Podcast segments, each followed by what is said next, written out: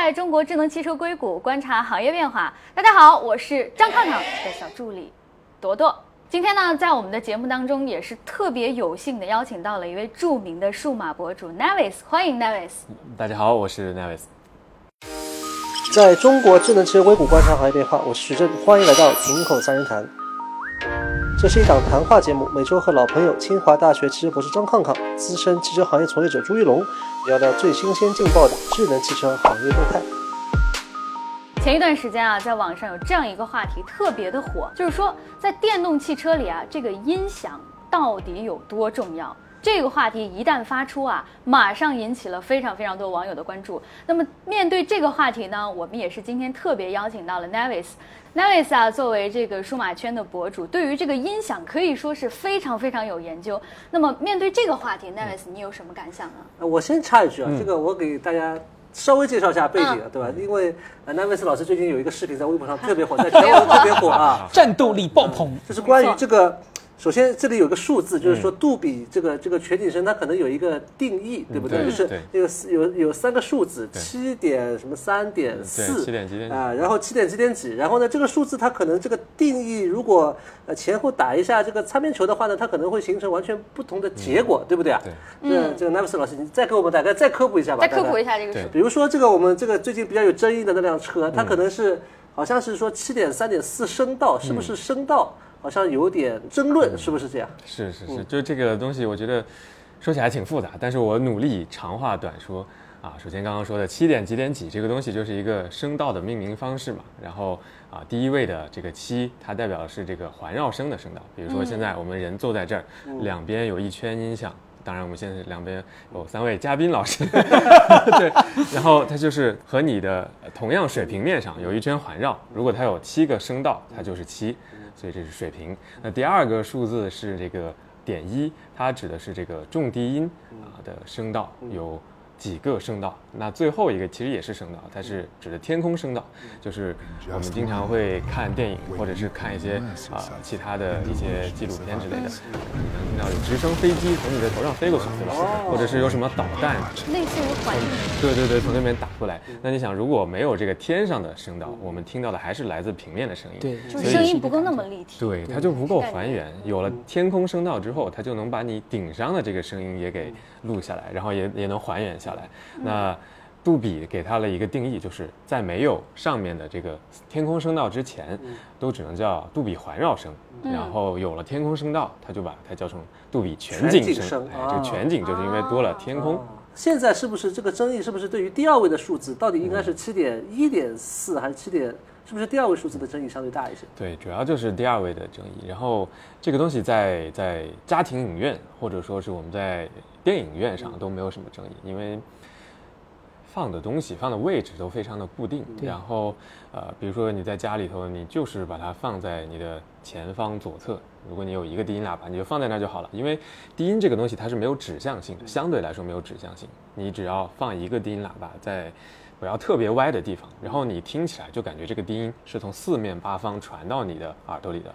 就是说，它只要无所谓放哪，其实一般家庭语言是放在前面，对。但是放在其实放在后面，其实放后面也行。在汽车里，如果它被放在后面，其实也是不要紧的，是吧？对，嗯，其实马上就要说的就是放在汽车里，一般就是放在后面，因为这个低音喇叭相对来说它是需要一个比较大的振膜啊，占的空间会很大。它放在座舱我们坐人的地方其实就不太合适，所以呃最有名的我可能记不清特别早的历史了，但是从沃尔沃他们就是把这个东西放在了后备箱的左侧。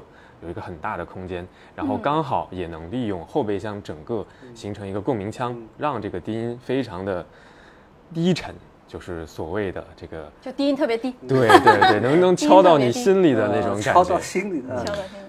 这个其实核心的问题就是这把就是大家就想在豪华上面把传统的豪华车碾压过去，屏幕对拉满，就是说白了用最高的功率、最多的 speaker 告诉你这个东西就是最牛的，就让大家感觉这个钱花值了。对，到位了。但是这里头就是涉及到整个配置，它有一个很长的过程。而且这里头还有一个花小钱办大事，还是花大钱办大事本质的区别。性价比吗？嗯？，这个里头其实我我相信汽车也一样，当然数码也一样，就是你会发现呃大家搞了很多新的概念、新的技术，但是最后消费者其实好像听不懂，大家好能理解的是什么？就是谁数字大谁就好，对吧？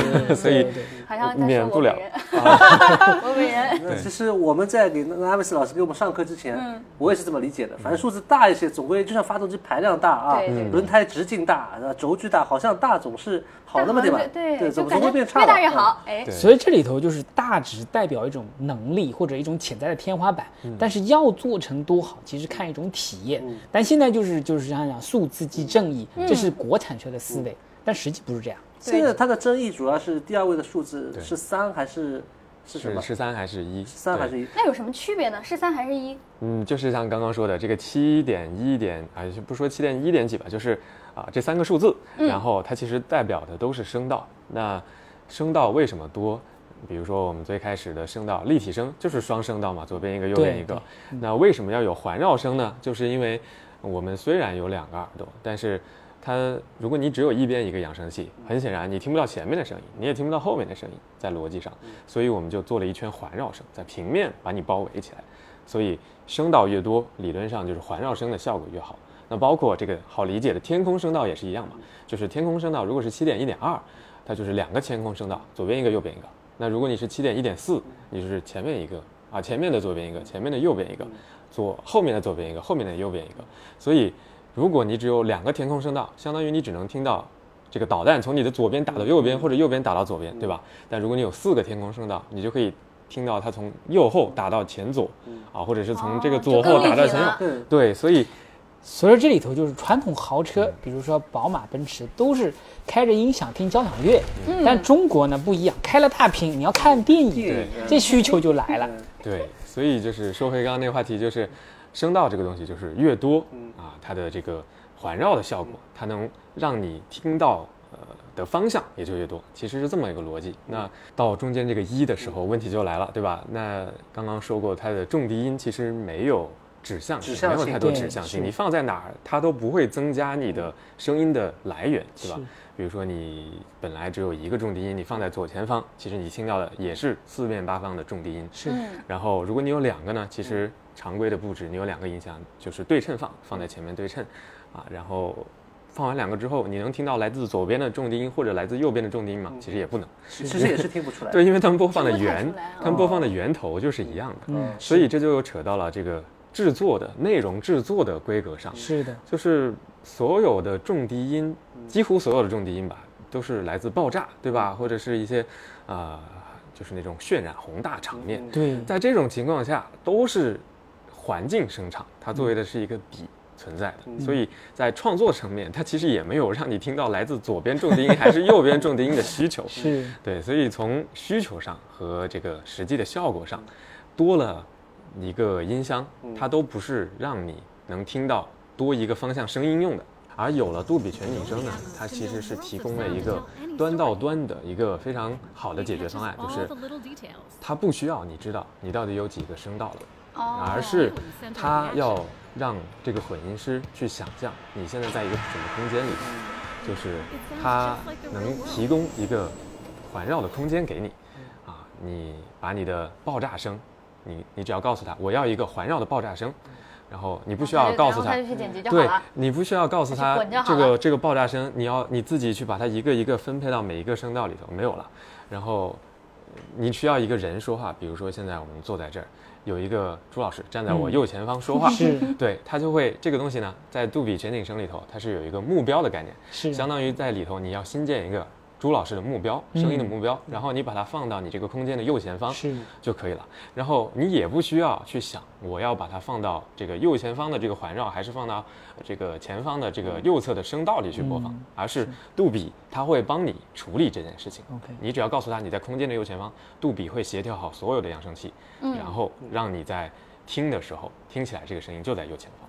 OK，就是在不同的扬声器配置，杜比都会有高级的，肯定多的，对低低级一些少一点的，对。它都会给你适配到，那，你要的效效果，那多的肯定效果好一点，对。呃，差小的少的可能效果差对，一点。这就是我们进一步往下说的话题了，就是杜比全景声的制作指南啊，它其实对于制作的人来说还是有一些要求的。他们推荐的话，还是至少要有一个呃，在在家庭的小制作，至少也要有一个五点一点二，当然最好还是七点一点四，这是一个相对来说嗯能覆盖绝大多数需求的这么一个制作环境，所以你就会发现他们在制作的时候，他们在混音听这个东西的时候，其实用的也是七点一点四或者是五点一点四，啊，当然你也可以做得更高，比如说某个个车企啊，他们自己做了一个杜比的混音棚，然后他们做的是我没有记错，好像是九点一点六还是九点一点四，啊，他们自己的声音就是在这种棚里头做出来的，所以这个我有概念。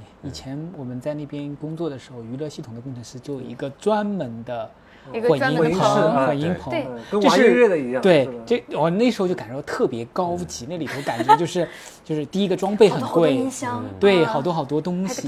对，然后感觉就是在在那种感觉要特别敏锐的耳朵才能够把这个东西给测试好。是的，是的，嗯。对。然后其实也挺花钱的，因为你要给杜比认证嘛。如果你想做这个混音棚的话，杜比嗯会严格管控你各种音箱的摆放要达到它角度位置，然后你这个棚子的所在的这个房间也有很多声学的要求，还非常麻烦的，要做这个认证。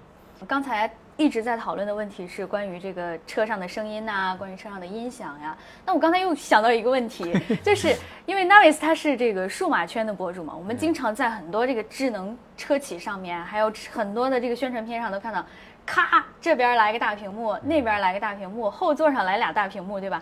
好多大屏幕。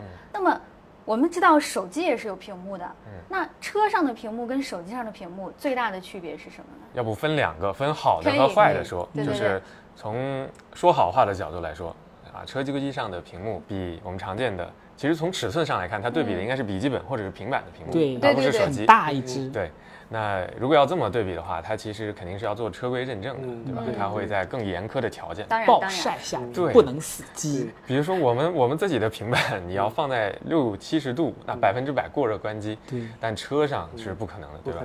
哦，所以说就是从某种程度上来讲，车上的屏幕其实要比我们平时每天用的那个手机上的屏幕，从某些数据上它更你可以去测一下，当你的测一下。太这个车停在一个一个这个暴晒的暴晒的环境下，屏幕基本上测出来是八十度以上。嗯，哦。八十度，嗯，基本上可以快煎熟鸡蛋。快煎熟鸡蛋那硬件上有一些不同，那肯定。对所以说要做一些高温的耐高温的处理。我们说车规级就是更耐操嘛，相对于 相对于军规级更耐用呃更耐用，啊耐用更耐用。相对于用词不当，相对于军规级的可能弱一些，但是相对于民用它比它肯定强一些。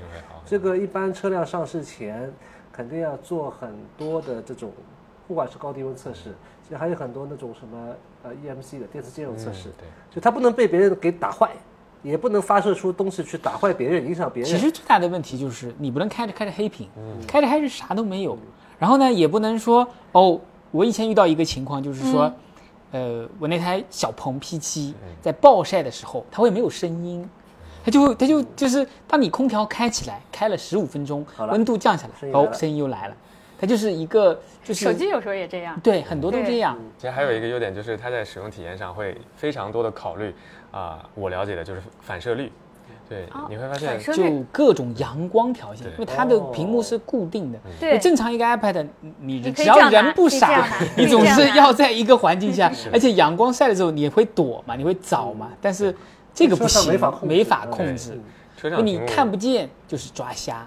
嗯，除除了某一些车企比较整活嘛，它弄了一个机械臂的屏幕可以动之外，啊，大部分屏幕都是不能动的。还会跳舞。对对对，然后所以它因为现在车还有全景天窗嘛，那它的阳光可以说是各种角度都会照进来的，所以这个时候如果它的反射率、抗反射做得不好，你就会看不清屏幕，那这个对行车安全肯定也是有影响的。所以车上的屏幕我们自己测过的，基本上反射率都在百分之二点几。那作为对比的话，其实手机上就是经典的镜面屏的手机，就是百分之五左右，所以一下差了一倍。差了一倍，嗯我有时候啊，夏天的时候走在路上，把亮度调到最高，就就有的时候会看不不见，清，对对，其实差距还是挺大的。很大的。然后还有一还有什么个优点呢？可能就是 我我这个是专家努力才占卜，能说出来努力在给车载找补。当然当然，多找补一下，就是可能它的这个在在抗冲击的方面肯定也是会更好的。就这个时候也也可以给大家做一个提醒，就是你会发现很多人也开始给车上的屏幕贴膜。嗯其实我个人的膜见对，有的人真的是贴那种玻璃的钢化膜，但是这个东西说白了是有风险的，适得其反。嗯，会有风险在在撞击的时候，学到了。最好是贴那种软膜。软膜就还好。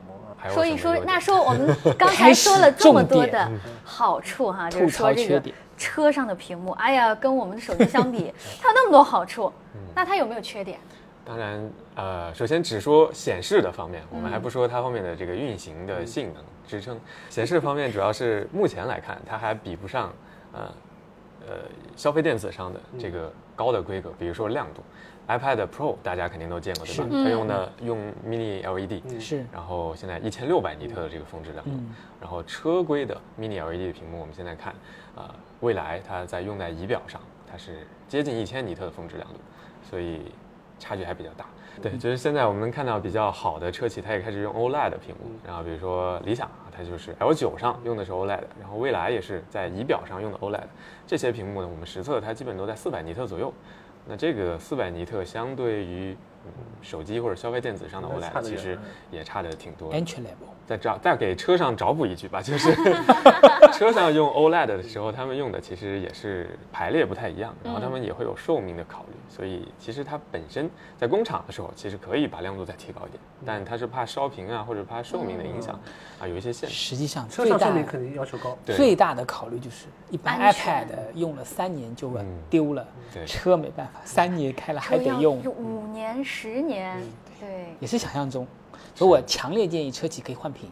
嗯，已经有些车企去年极客做那种八幺五五硬件升测试级对吧？呃可测试免费哦，硬件电 OTA 对吧？硬件 OTA 后续的话有可能哦，有可能车企会是。以前那块板子它都是放在一起的，现在都是构成可拆卸的。所以我想下阶段如果屏幕的寿命拖了后腿的话，可能就直接把它做成可拆卸的。当然就是那要做成那种非常可就是可拆卸也是需要有一个防撞性的要求嘛，这是一种大趋势。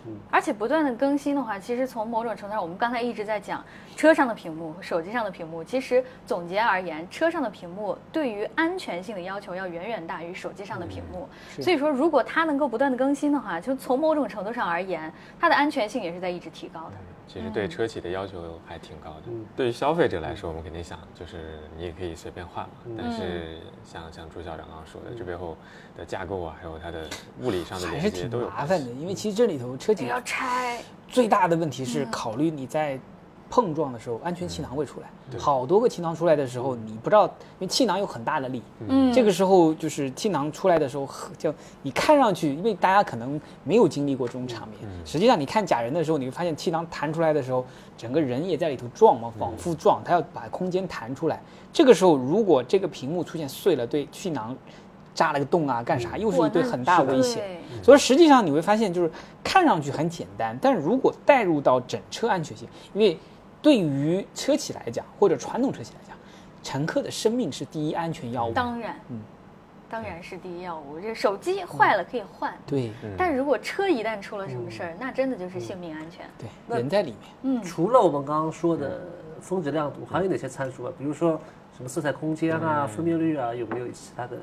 就是消费从其他角度上来对对消费消费者也会更领先的一些。从这个角度来说，理所应当也是消费电子更领先一些，对吧？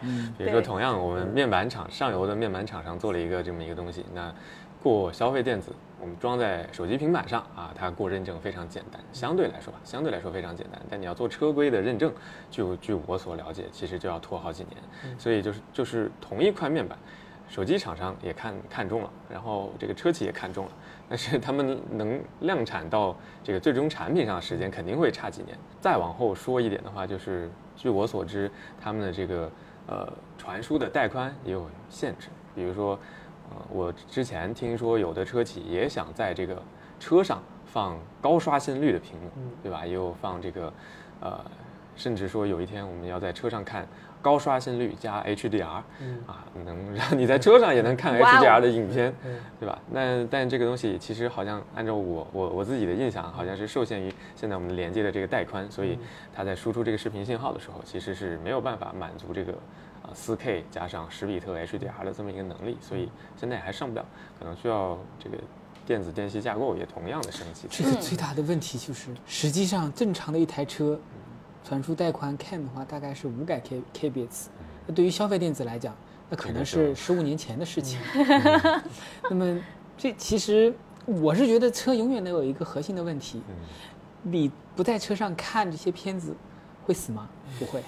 而且就是很多车，你要想放电影的话，你必须保证你的车是静止的状态。那 Navis 有没有在车上体验这些系统的时候？比如说有的车它不是承载的是这个华为的系统吗？华为的鸿蒙系统。那你觉得，比如说哈，我们举就举华为的鸿蒙系统为例，车上的这个鸿蒙系统跟手机上的这个鸿蒙系统有什么区别？嗯，按照我的理解，其实他们背后的底层应该是一样，底层逻辑应该是一样。然后使用起来呢？使用起来的话，从他们的交互设计来看，其实是非常像自家的平板的，跟他们的华为的 MatePad 是很像的。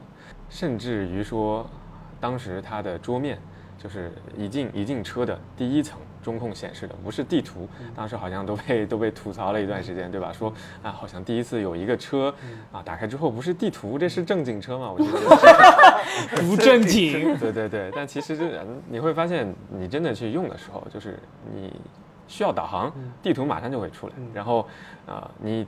已经开始了导航，然后你也可以在分屏的情况下继续看地图，然后哪怕你是开启了导航，然后你重新打开了一个娱乐类的或者是设置类的 app，它也会把那个导航弄出来一个浮窗浮在左上角，你也是能看到你往前走多少米需要左转右转这种信息它都是保留在的，所以我觉得从交互上确实很接近平板，但是从使用的体验来说。啊，满足满足车的需求肯定是没有问题的。嗯，最近好像对于这个理想的这个魔毯啊，什么包括空气悬架啊，理想对于整个体系的命名，好像它是一个比较 aggressive 的进攻型的这种营销方式。但是可能哎，比如说 Navis 老师，可能你就不是你觉得这这套这套理论，可能你不是非常能够接受。应该讲理想的打法就是那种非常实用。我们我我站在这个第三方的角度看来，它就是一个比较实用，就是比较。比较实用主义，然后这个以结果为导向的这么一种形式吧，就是销量高如理想。我们看现在好像觉得它已经很高了，但其实也就完成了它年度目标的不到百分，过了一年，过了一半，也就完成了年度目标不到百分之五十。应该讲大家都在一个非常呃残酷的厮杀的阶段。嗯，理想肯定不能说它上岸了吧，对吧？呃，是安全了。所以的话，它应该讲它整套这个话术啊，整套营销系统会比较的这种 aggressive，是吧？嗯，怎么说呢？按照我的理解啊，就是它确实在一些有模糊争议的点上，它会倾向于模糊一下，把自己的这个 数字稍微模糊高那么一点点。嗯，这个东西是客观存在的。